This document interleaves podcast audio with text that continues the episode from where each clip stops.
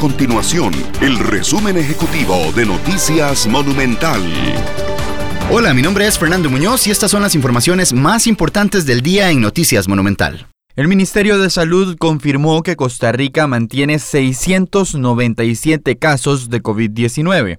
287 personas se recuperaron de esta enfermedad y hay 6 personas fallecidas.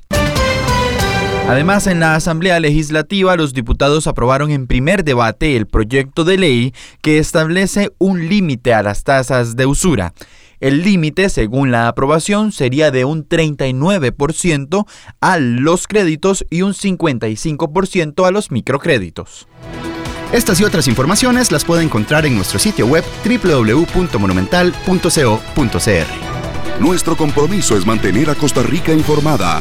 Esto fue el resumen ejecutivo de Noticias Monumental.